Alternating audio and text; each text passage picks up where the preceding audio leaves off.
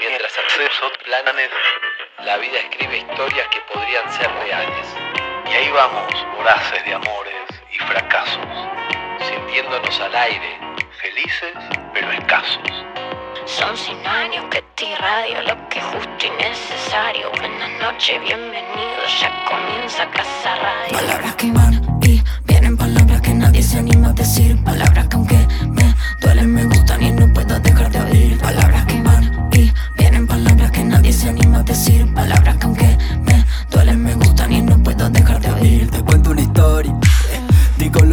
anima y convierto tu miedo en euforia. Sí, Agarro la mugre del mundo, la escribo y la vuelvo memoria. Yeah, Todo tiene su belleza, papi, no sé qué hacer. Me va a explotar la cabeza. Veo un montón de secuencias y siento que quiero ordenarlas. Ya no tengo cura, me busco la vida contando aventuras. A ver si con eso calmo tu locura. Palabras que van y vienen palabras que nadie se anima a decir. Palabras que aunque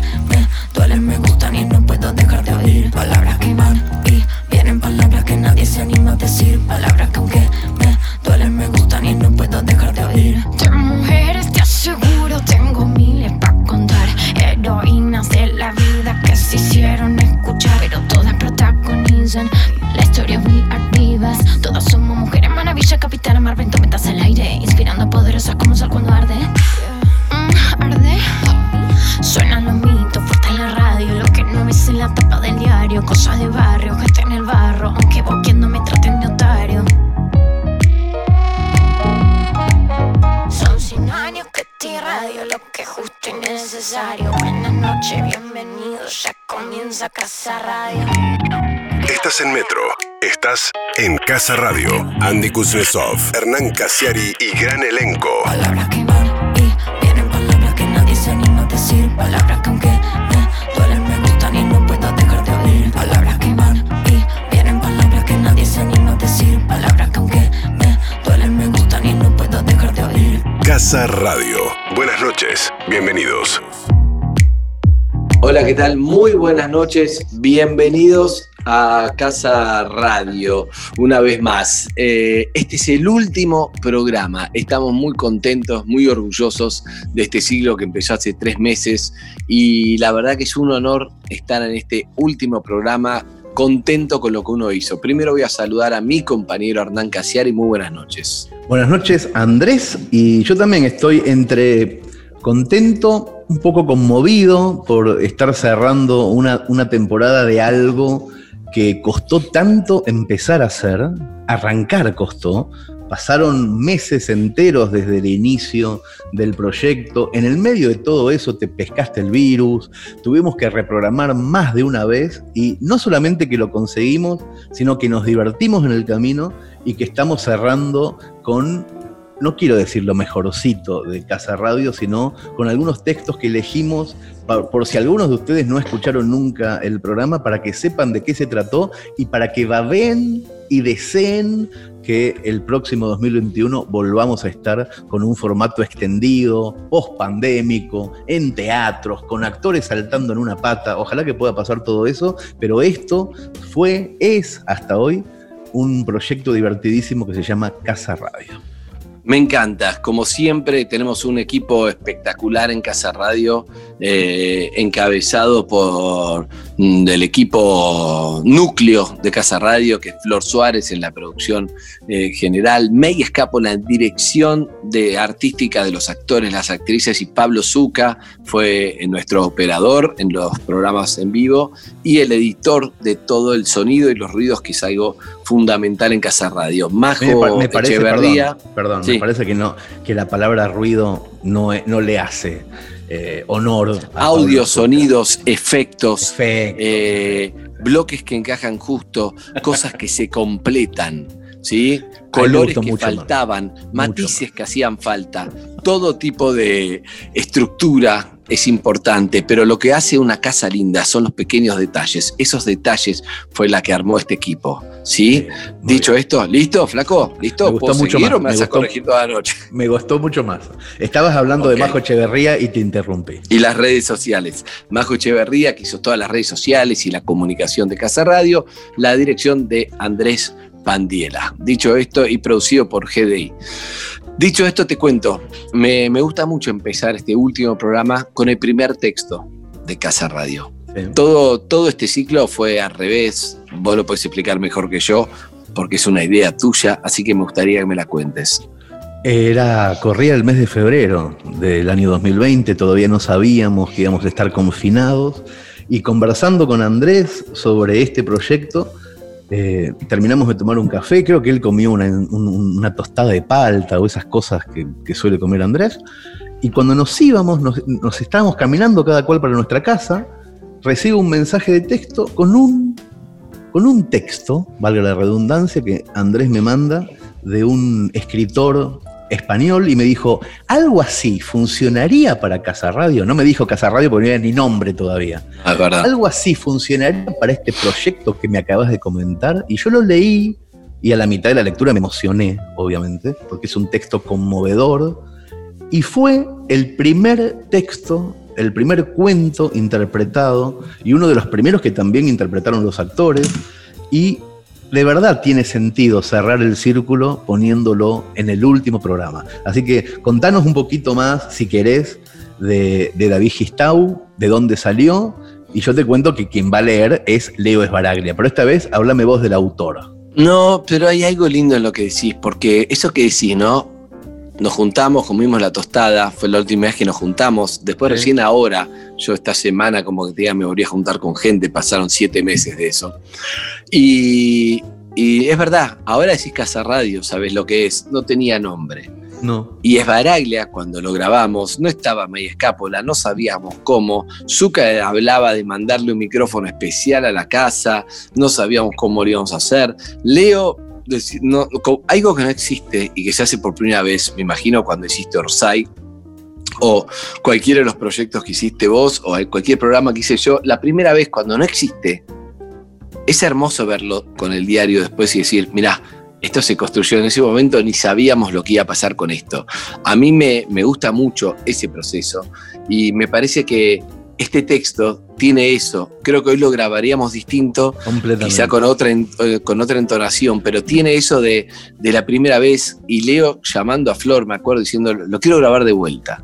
Porque no sabíamos bien y Leo la primera, y Flor la primera vez me dijo, me miraba con cara de no sé si es el tono, pero es Leo Baraglia, ¿qué la voy a corregir yo a Leo Baraglia? Porque claro, todavía uno no tiene autoridad que después va adquiriendo, más allá que después vino May, ¿viste? Es una autoridad que uno después ya sabe lo que quiere, cuando uno sabe lo que quiere se lo puede decir, pero hay momentos que las cosas van surgiendo.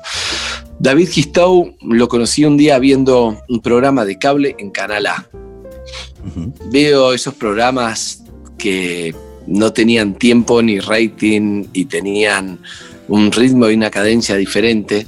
Y había un chabón muy grandote tirado en las barrancas de Belgrano, un gallego, hablando.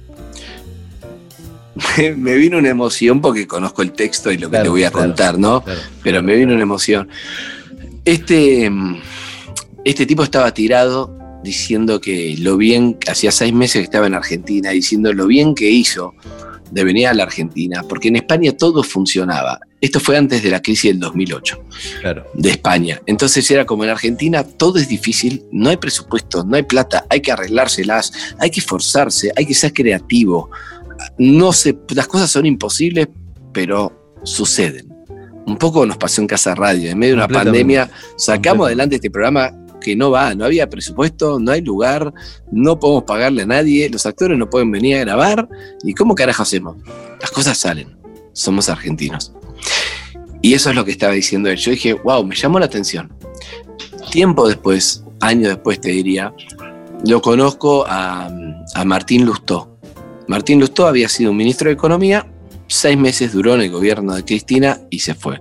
Un día escuchándolo yo dije, este pibe tiene mi edad, tenía 37 años y ya fue ministro de Economía. Lo voy a traer a la radio a que explique la economía, pero de una forma simple. Mucho no lo conocía. Lo llamo, voy a tomar un café. La novia de ese momento medio que no lo aprobó, dijo, pero en la radio ahí, ¿qué onda? Vos sos más un perfil académico, una cosa así. Era como un técnico, Martín, pero tenía Claro. mi edad el flaco hablando. Entonces, bueno, lo llevé a la radio, lo convencí, fue un éxito, la verdad, explicaba muy bien todo. Antes de que vuela la política, después. Pero lo más importante que me acuerdo que me contó Martín fue la amistad que hizo con un tipo que era un periodista que había conocido en Afganistán como corresponsal de guerra. Este tipo era David Gistó. David Gistó. Este tipo es como una estrella de periodismo, era una estrella de periodismo, que escribió en el diario El Mundo, en varios lugares. Y en febrero de este año me entero que, em, que murió David Gistow a los 50 años. Murió por un accidente, eh, repentinamente dejó tres hijos. Y Lustó, quien yo no hablaba hace un montón, me lo encuentro en el bar del hotel en Madrid. Había ido a llevar al hijo, eres el padrino, a la cancha. Durísimo, ¿no? Ujú. Estuvimos charlando, qué sé yo, y hablamos mucho de David. David llegó a venir a un piloto que yo hice, que lo traje a Martín, y vino David también en Buenos Aires. Lo conocí bastante. Cuando estuve en, en Madrid, salí con David, con la mujer, que es argentina. Los conocí. Bueno, en conclusión, Martín me manda ese texto después del encuentro. Me dice, mira esto. Un texto que es muy importante saber que se acaba de morir. Pero este es un texto que escribió Cuando nació en un su hijo. momento, exacto, cuando nació su hijo mayor, que estaba ahí en el desayuno. Entonces fue muy emocional leer el texto. Ahí te lo mandé y vos dijiste, ¿qué me dijiste? Que sí, No, es que vamos con que- esto. Que, tiene que ver muchísimo con el proyecto, que el proyecto es en realidad eso, es encontrar historias en el aire que no importa si son de ficción o no, tienen que llegar profundamente al alma. Y esta historia, esta historia que se llama Del Martini al Meconio, que escribió David Gisto cuando nació su hijo más grande, que interpretó Leo Esbaraglia, a nosotros en el primer programa de Casa Radio nos llegó profundamente al corazón. Escuchémosla. Presenta la siguiente historia. Ford. Llega más lejos. Yo escuché que las mujeres viven la maternidad desde el preciso momento en que se quedan embarazadas. Pero en cambio, para asumir la paternidad los hombres necesitan ver al hijo ya nacido. De hecho, algunos ni figuran hasta que el chico gana su primer Roland Garros. Algo hay de cierto. Durante el embarazo de Romina, cuando nos hacíamos el chiste de que por fin tenía una novia con más panza que yo, ella ya le hablaba a alguien que todavía no existía. Le ponía música clásica para tranquilizarlo, acercaba la panza al televisor para comprobar si reaccionaba a los goles y hasta creía que las patadas eran una suerte de código Morse que permitía la comunicación. En cambio yo hacía planes de viajes para los meses siguientes y después me sentía culpable por no saber que para entonces estaríamos atados a un recién nacido que, a diferencia de las plantas, no puede conformarse con ser regado. Ah. Romina había hecho una, una especie de mutación psicológica de la que emergieron una determinación a la espera y cierta trascendencia más allá de sí misma, de las pequeñas miserias personales que ya no importaban. Yo me hacía el remolón, me hacía el remolón para paladear todavía un ratito la más infantil concepción de la libertad, aquella según la cual ninguna decisión afecta a nadie salvo a uno mismo. Un hijo es decir no y quedarte cuando antes decías sí y te ibas. Todavía tenía que descubrir que de semejante fijación saldría una mejor versión de mí mismo, cimiento sobre el cual proyectar cosas que perduren. Tampoco ver nacer a Luca me bastó para sentirme padre. No inmediatamente al menos. Las contracciones comenzaron a las 4 de la mañana y en vez de dejarnos arrebatar por el zafarrancho del parto, calculamos por los minutos transcurridos entre una contracción y la otra que aún podíamos dormir en vez de abocarnos a esperar en ese ambiente hostil, gélido, de una sala de hospital. Ya allí, Romina aguantó y aguantó el dolor como si le hubieran dado un trago de whisky y un pedazo de cuero para morder durante la extracción de una bala en un western. En el paritorio ubicado detrás de Romina, yo solo pensaba en controlar las emociones ante extraños por pudor y me fijaba en la cara del médico, de la partera, de las enfermeras, porque creía que si algo salía mal, alguna expresión torcida los delataría. Entonces vi los forceps. Vi los forceps como una prótesis de Robocop y pensé en eso, que parecían una prótesis de Robocop, no en que pudieran dañar al bebé. es rubiecito, dijo Aria. Y entonces apareció Luca, amoratado, con la cara arrugada y aplastada, como si fuera la cara de un cachorro de Sharpei. Pero no me sentí padre. Me lo pusieron en los brazos, lloroso, y tampoco me sentí padre. Lo tuvo Romina apretadito en el pecho, le habló en un tono amistoso, sin excesos emotivos, y tampoco me sentí padre. Bueno, desfiló por la habitación toda la familia buscándole parecidos y no me sentí, no me sentí padre. Tomó la teta por primera vez y no me sentí padre. Hice infinidad de llamadas para dar la noticia, muchas de ellas argentinas. Llegaron flores, compré hamburguesas en un fafú, me trajeron una bata, un neceser para pasar la noche.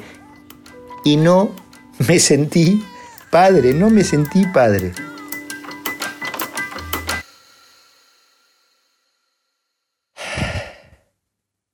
Me sentí padre por primera vez cuando vinieron para llevarse a Luca a la nursería. Una enfermera empujó su cuna y como debía entrar en otra habitación para recoger a otro recién nacido, dejó a Luca solo, abandonado en la mitad del pasillo. Y fue esa indefensión del bebé, de mi hijo, incapaz todavía de pararse de manos, la que avivó un hondísimo instinto de protección por el que me cacheteó el descubrimiento de que sí, de que era padre. Yo me enteré, y también la enfermera, que a altas horas de la madrugada tuvo que explicarle a un señor en bata que no hacía falta que montara guardia en la puerta de la nursería, porque no hay orco, señor, no hay leopardos, y usted también tiene que descansar. Por favor, en nosotros. El primer mes en casa de un recién nacido es un excelente motivo para preguntarse ¿Dónde está Cihuatanejo? Aquel pueblo mexicano donde el personaje de Tim Robbins en Sueño de Libertad creía que nadie lo buscaría jamás la situación no sería tan estresante si no incluyera la obligación de mantenerlo vivo. Cada tres horas suena el llanto de una alarma como la de la cuenta atrás de Lost. ¿Se entiende? Basta de dormir para siempre, porque incluso en los meses siguientes uno va a ir descubriendo que ya no es capaz sino de un sueño superficial. Hoy en día, incluso cuando duermo a cientos de kilómetros de Luca, Salto de la cama si rechina la bisagra de una puerta en el piso de arriba. Para las parejas primerizas la experiencia solo puede acarrear dos consecuencias, o las destruye o las acerca con lazos nuevos diferentes de los anteriores. Cuando quererse consistía en esperarse delante de un cine o en decir qué linda que estás antes de salir a cenar y no en aprender juntos a introducir un supositorio en el culo de un bebé al que le torturan los cólicos. ¿Quién nos habría dicho que los dedos de sostener Dry Martínez acabarían manchados de meconio, esa caca de los bebés, y que no importaría, que no habría por ello nostalgias de otra vida? ¿Quién nos habría dicho que el sosiego repentino de una criatura insomne contendría muchas más emociones que todos esos viajes postergados con la nariz puesta en el futuro? Y así, con, con cada expresión nueva descubierta en su cara, con el primer paso, la primera sonrisa, sus primeros brazos tendidos cuando llegas a tu casa. Y no sigo porque ya, ya dije que el pudor me impide sentir ante extraños y ustedes lo son.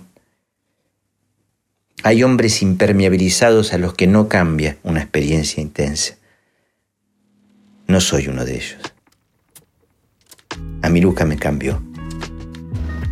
No me importa sentir que para mí ya es tarde para muchas cosas porque las va a hacer él y por delegación las voy a hacer yo a través de él. Me preparo para sus preguntas. Me esfuerzo por ser mejor, por si acaso en el futuro le da por tomarme como ejemplo. Encima se me parece muchísimo, por lo que veo en él un yo, pero sin estropear. Siento admiración anticipada por el espectáculo que va a ser su juventud, por los mínimos esbozos de personalidad que me permiten intuir en él a un tipo que va a disfrutar de la vida, al que ya tengo ganas de contarle cuántas cosas hermosas lo esperan. Que salga a vivir sabiendo que cualquier rescate va a estar a tan solo una llamada de teléfono. No pasa nada.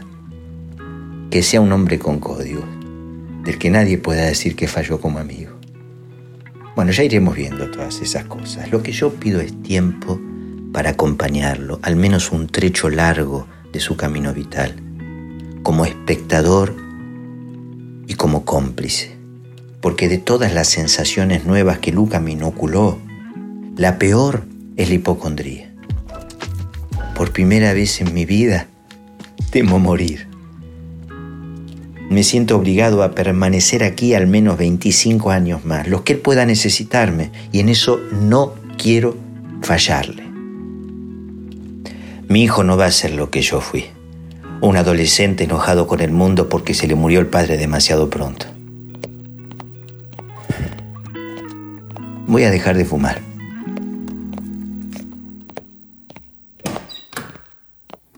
Presentó esta historia Ford. Llega más lejos. Casa Radio. Hasta la medianoche. En Metro. Bueno, por supuesto que, por supuesto que es tremendo el final y, y emotivo y movilizante y además nosotros que fuimos padres hace poco, Hernán, vos por segunda vez, eh, bueno, es imposible no, no emocionarte, no llenarte de miedos, no llenarte también de, bueno, hay que, hay que Sensación- disfrutar la sensación vida. espantosa de injusticia, de miedo, de, de- de terrores que de los que no- uno no- ni siquiera quiere pensar cuando se va a dormir, o sea, no querés pensar en eso. Entonces, eh, entonces pongamos un tema musical y sigamos con Casa Radio. dale. Este tema eh, se lo pedimos a Romina, su mujer. Es un tema que a él le gustaba mucho, así que es casi un homenaje. Esto es ACDC, Highway to Hell, y además nos va a sacar del bajón y nos va a levantar a vivir la vida.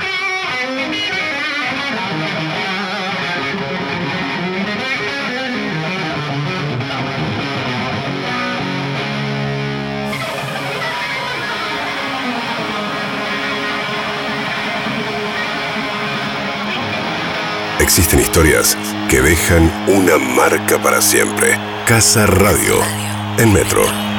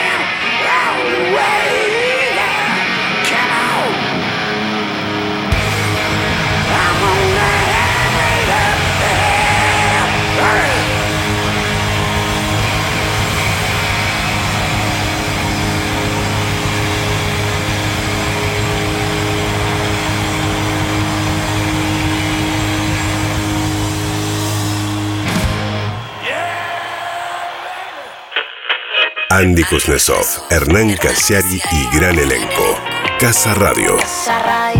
Hasta la medianoche, solo por Metro.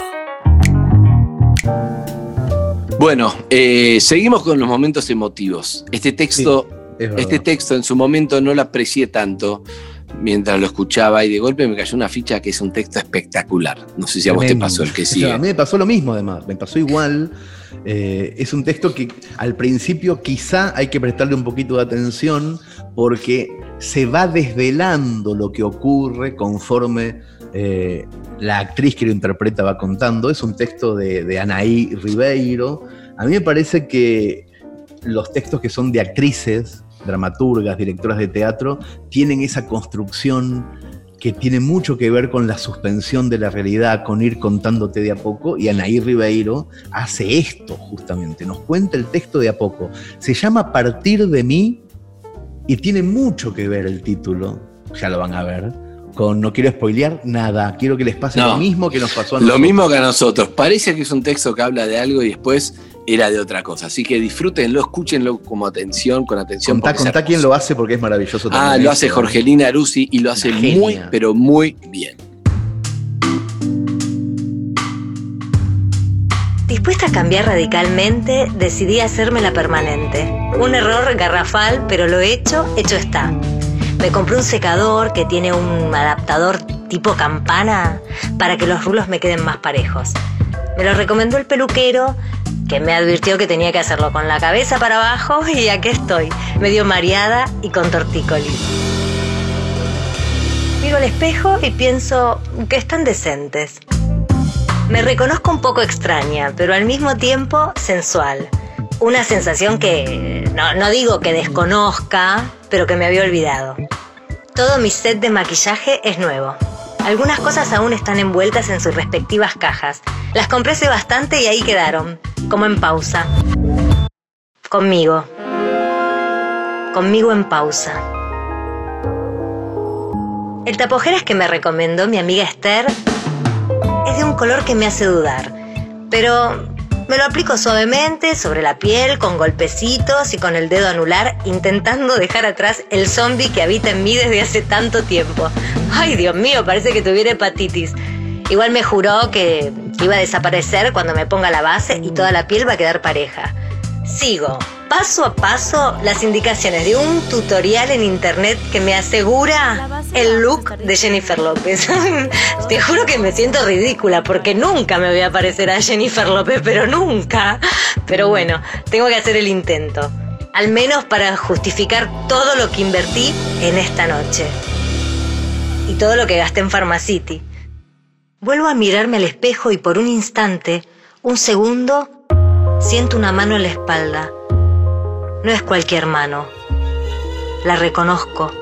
Reconozco su peso, su marca, tu marca. Se me estremeció el cuerpo, se me erizaron los pelos como si hubiera entrado una brisa helada por alguna endija. Me recorrió una especie de electricidad, mis manos perdieron sensibilidad y el rímel se me escurrió entre los dedos haciendo un enchastre en el lavamanos.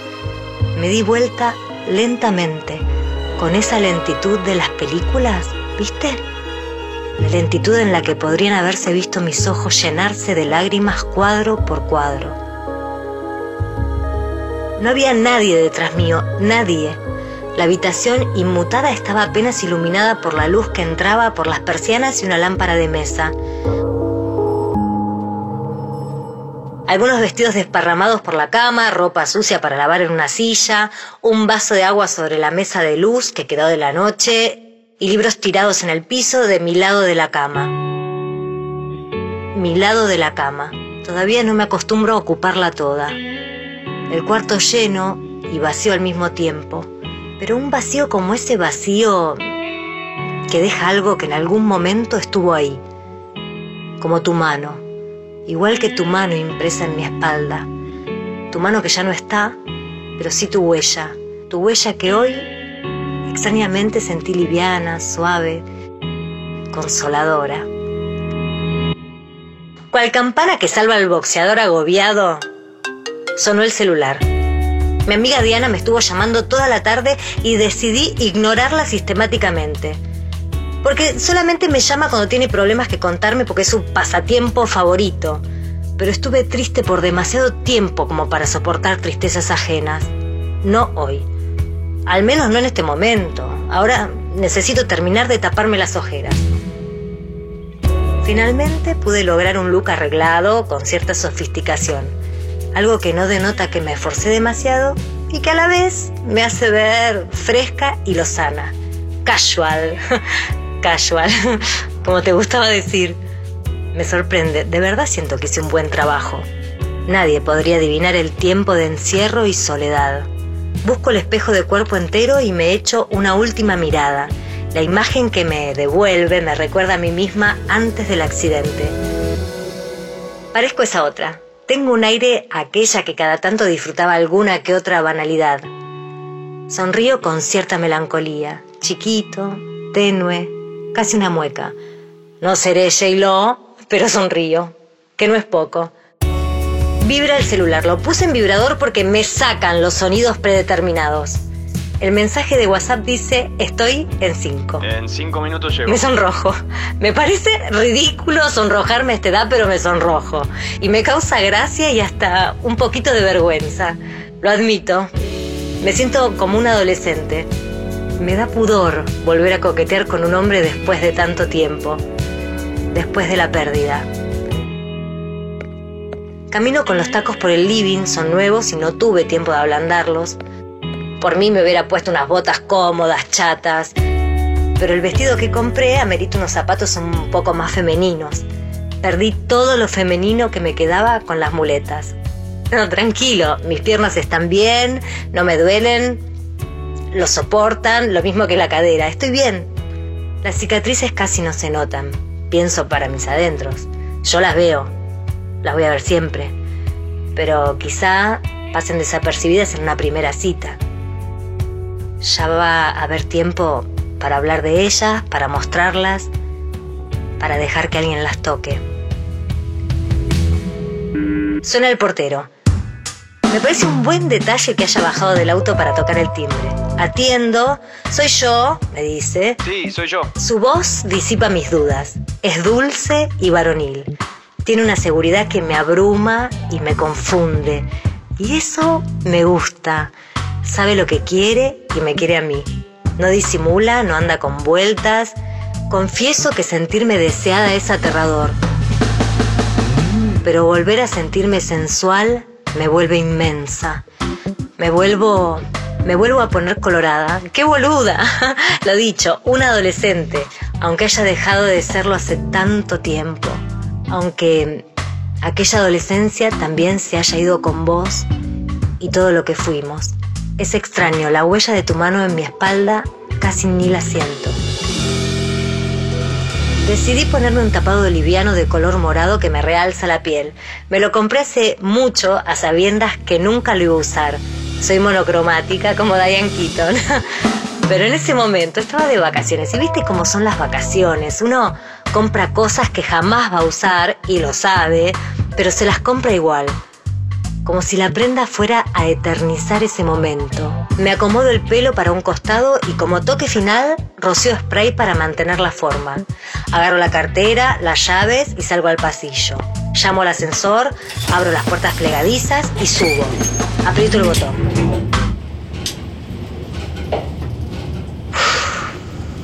Respiro profundo y suave durante los cuatro pisos que tardo hasta llegar a planta baja.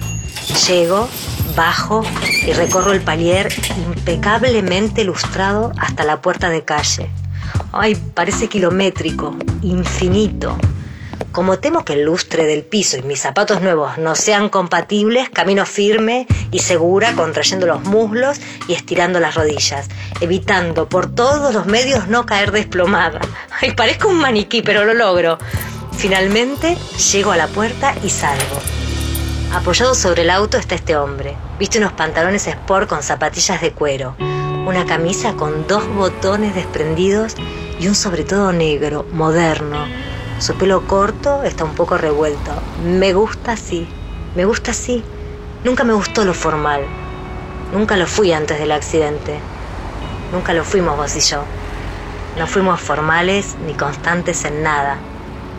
No fuimos del todo honestos y mucho menos convencionales. No fuimos tantas cosas que habernos amado fue lo único que nos definió. Todo esto pienso en el segundo exacto en que este hombre nuevo sonríe cuando me ve. En el mismo instante que piso la vereda, un viento urbano y embolsado choca contra mí, como las olas violentas contra el acantilado abriendo mi saco, revolviéndome el pelo y metiéndose bajo el vestido entre mis pechos y mis piernas, levantándome la falda y ahí, con la bombacha al aire, toda desarticulada, vulnerable y a la intemperie, mis ojos se llenaron de lágrimas y me eché a reír, a carcajadas, desaforada, como cuando mi papá me hacía cosquillas y yo terminaba revolcada en el piso, pido gancho, pido gancho. Abrí los brazos y dejé de luchar. Dejé de resistir a ese viento salvador que me purgaba, que me liberaba del dolor, del pesar, de los recuerdos, de vos. Te dejé ir como no pude antes, por el dolor de perderte entre mis brazos, por la culpa de no haber podido salvarte y de no haber podido soltarte hasta hoy. Pude sentirte partir de mí Saliste como quien desata un nudo y se libera, con dolor y dulzura, como un alumbramiento. Partiste de mí y me dejaste con la permanente deshecha y los ojos brillantes, revuelta, desarticulada, rota y vuelta a armar. Casi como si supieras que si no lo hacías vos, a mí se me hubiera complicado demasiado. Siempre me viste venir antes de que llegara. Te mando un beso imaginario al aire. Te respiro por última vez y vuelvo a mí recalculando, como si retornara de un viaje largo e intenso. Y así, sin más temores que los propios de una primera cita, camino sobre mis tacos, con calma, en paz y desde cero.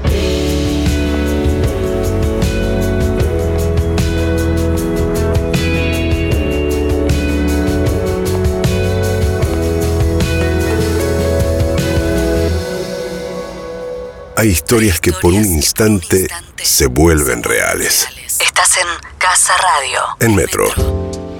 Bueno, hermoso. La verdad lo anticipamos, a partir de mí. El título es todo. No todo, viste que es muy difícil a un cuento meterle título perfecto, ¿no? Este es perfecto. Es Hay otros que son, el, el texto es genial y el título está bien, pero no entran perfecto. No sé, vos como autor debe ser difícil a veces Sí, invocar. yo le, le- le presto muy poca atención, en mi caso, a los títulos.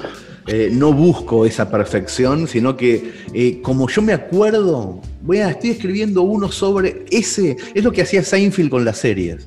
Seinfeld le ponía a las series el título más simple, el del lavarropas, el de tal cosa, el de, el, el de la sopa de la esquina, y me parece que la mayoría de la gente hace eso. Este, en este caso, a partir de mí, es como un broche de oro. Cuando volvés a sentir el título después de haber escuchado el cuento, decís, ¡ah, qué maravilla!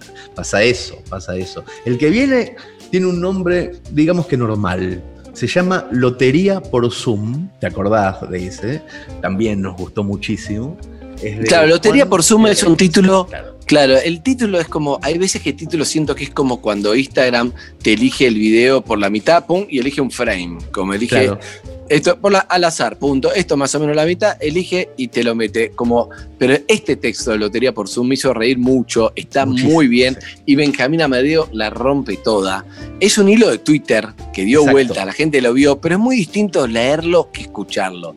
La verdad que está espectacular, eh, se van a caer de risa eh, y creo que, que también en un momento como, como el que vivimos de, de Zoom, que vos lo odias, me gustaría saber por Oh. qué, esto podría pasar. No, sí, obviamente. Odio Zoom, odio todo lo que significa y los porqué del Zoom, pero en este caso puntual, amo que todo lo que ocurre ocurra en estos raviolcitos que este año tuvimos que conocer tanto. Y les recomiendo que mientras escuchen esta historia, que es una comedia maravillosa, aprovechen para relajarse y destapen una corona fría, porque esta comedia la auspicia Corona. Así que, Andrés, vos también, si querés, desconectarte de la rutina y encontrar este momento chiquito para disfrutar con una corona de un cuento de comedia. Destapa una corona y desconecta la rutina con esta historia. Beber con moderación. Prohibida su venta a menores de 18 años. Mi hijo está en primer grado. Todos los días tiene una clase por Zoom con la seño que se ocupa de hacer juegos para mantenerlos entretenidos. Hoy hizo un bingo. hoy tenemos bingo. La dinámica está buena y le valoro las ganas de enseñar a través del juego. A Mateo le gusta. Ayer mandó cuatro modelos de cartones por mail. Cada nene elige uno antes de jugar y ella saca las bolillas. A veces canta el número y a veces dice 24. 24 menos 4, como para que aprendan operaciones.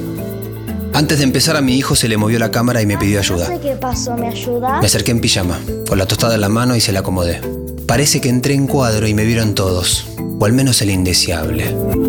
¿Quién es el indeseable? Es el papá de una nenita que siempre acota cosas con el micrófono abierto. Segundo o tercer matrimonio, muy metido. Y no sé por qué siempre me hablaba. Yo no tengo relación con él, o sea, no sé su nombre, es el papá de Clara. Cuando me ve en un acto, el indeseable me hace un comentario sobre el descenso de River con una sonrisa canchera. A punto del descenso, la puta. O sea, no solo no soy hincha de River, sino que me importa tres pitos el fútbol. Yo nunca digo nada, a lo sumo levanto los pómulos.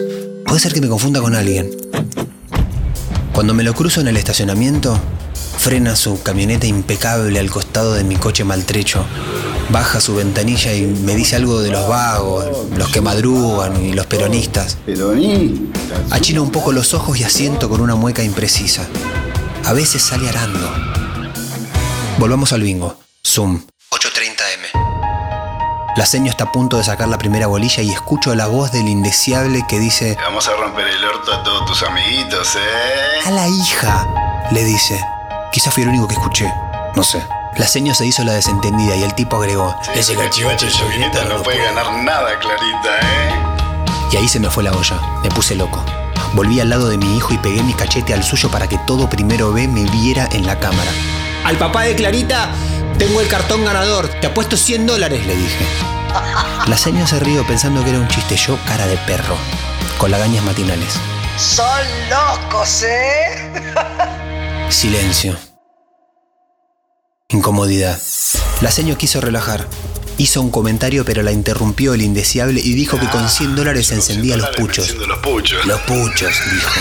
Y con una carcajada de moco pegado al pulmón agregó que por menos de mil no jugaba ni a embocar el plato en el lavavajillas. Yo no juego ni a embocar el plato en el lavavajillas. Yo no tengo esa guita, mucho menos lavavajillas, debo arba desde el año pasado. Empecé a transpirar. Mi hijo me miró con una mezcla de ingenuidad y orgullo. Creo que detectó algo desde sus apenas seis años. La seño fue a cantar la primera bola, pero antes de eso llegué a decir ¡Cinco mil! Y se me cruzó la cara de mi mujer con ese gesto de decepción que no necesita palabras. El indeseable levantó un pulgar a la cámara con cara de canchero. Le di un beso a mi hijo llamando a la suerte. Taquicardia. Salió el 13. No lo teníamos. Clarita tampoco. Algunos pibitos festejaban, pura ternura. Pero yo estaba enfurecido, competitivo, había apostado 5 mil dólares que no tenía. Recordé que había cuatro modelos de cartones. La seño cantó el 8. ¡Ocho! No lo tenía. El indeseable tampoco. Podía tener mi mismo cartón, pensé. Cada uno elegía el que quería antes de empezar. ¿Y si habíamos elegido el mismo? 33. Salió el 33, el mismísimo Cristo, crucificado. Clarita levantó los brazos, nosotros no. Chau a la teoría del mismo cartón. Los corríamos de atrás. 9. Vinieron el 9, 17. el 17 2. y el 2. Ese sí lo teníamos. Vamos, la concha de tu madre, dije. Y Mateo me miró sorprendido. ¡Papi! El indeseable pegó tres al hilo y empezó a cancherear. Le hablaba a la seño, pero me hablaba a mí. Uy, me parece que hay una gallina que va a prender el fuego al cartón. Yo estaba silenciado y putié con soltura, pero sin sonido. ¿Papá de Mateo? Papá de Mateo, ojito con los gestos, Lo estoy viendo. advirtió la seño. Le mostré la palma de la mano como una disculpa y luego el dedo pulgar en alto. De a poco se asomaron las madres en las pantallitas. Tuve una buena racha. Acerté algunos números. Mateo se encargó de tachar los casilleros con decisión en el cartón. Cambié un lila dudoso por un rojo determinado a la victoria. Hijo de tigre, Vamos pensé. a usar este que es O mejor. lo dije, no sé. Tenía la nuez de Adán hecha un cascote. Me latían las sienes. El indeseable apuntó la cámara al cartón. Le faltaba un número para completarlo. A mí tres.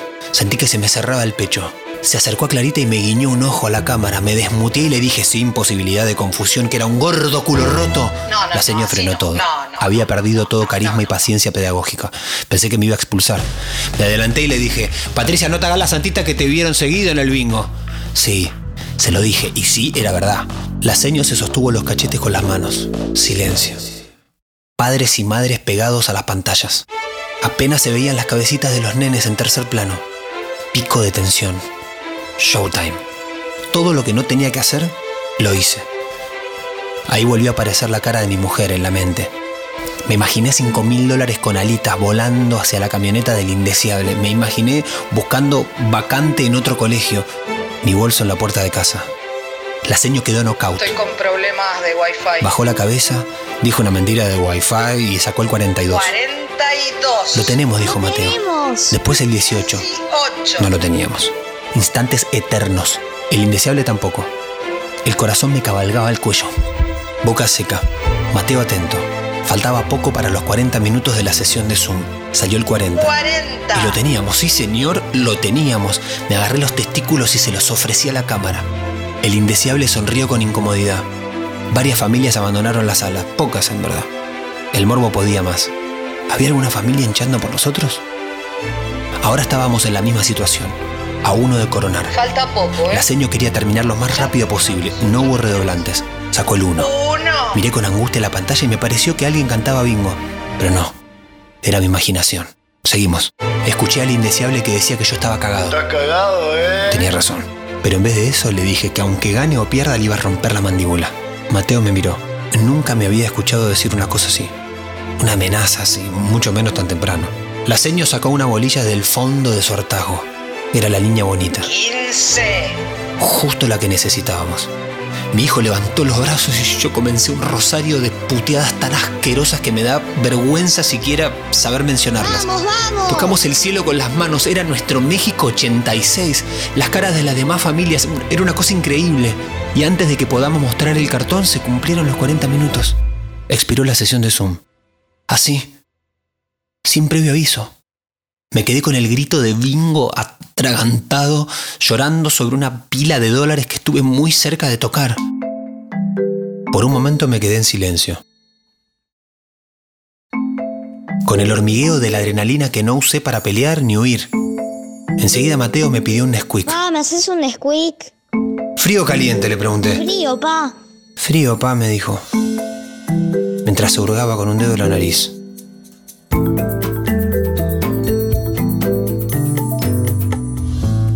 Seguí encontrando momentos para relajar con Corona. Beber con moderación. Prohibida su venta a menores de 18 años.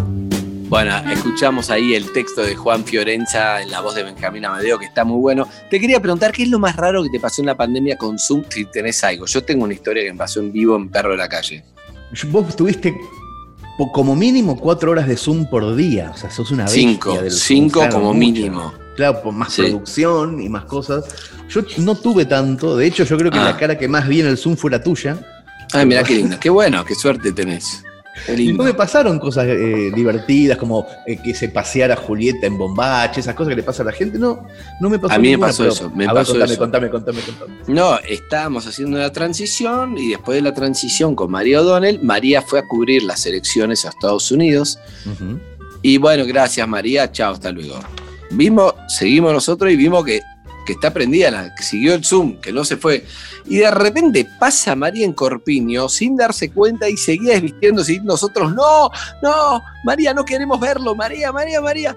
Pasa de vuelta, cuando está a punto de seguir sacándose los pantalones, le decimos, Zuka, apreté el botón rojo y Zuka se y la echó del Zoom y no pudo volver más, porque una vez que te echa el Zoom, el anfitrión, si te echa, Claro, tienes que hacer todo de vuelta, un montón de cosas, otro grupo no puedes volver, pero es como, oh, respiramos, no queríamos verlo, no queríamos verlo y ella no se dio cuenta, la tuve que llamar para contarle, se cagó de risa, me da un poco de miedo, porque no la conozco en ese sentido, se cagó de risa y claro, dijo que se iba en dos tiempos del Zoom, primero te dice, ¿te quieres ir? Sí, pum, pero te falta un paso más. Le falta el, el otro botón, claro, claro. Yo creo que le pasó también hace más o menos una semana y media a, a Martín Lustó. Le pasó lo mismo en una sesión del Congreso que quedó prendida la, Es la verdad, camarita y siguió verdad. charlando. Así que mirá cómo se conecta todo. Empezamos con Sí, Lustó y seguimos con el Zoom y con Lustó también. Vamos a escuchar un tema que cuando Gustavo Cerati escribió esta canción, fue en el año, creo que 1995, de Sueño Estéreo es el disco. Por lo tanto, esta canción Zoom fue un hit muy grande de Soda, pero nada podía hacer prever que esta palabra en el 2020 iba a ser fundamental. Porque 25 años después, Zoom se convirtió en algo que, que yo recuerdo perfecto.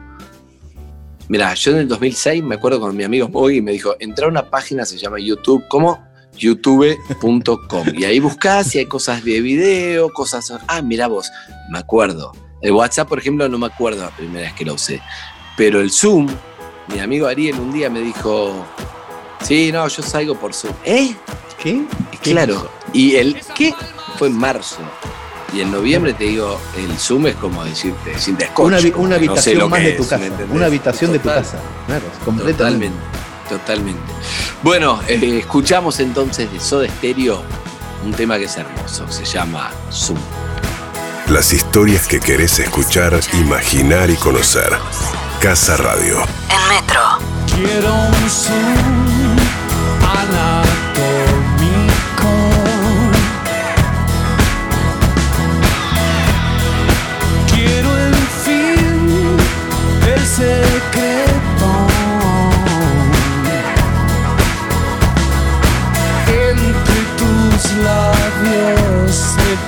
De plata y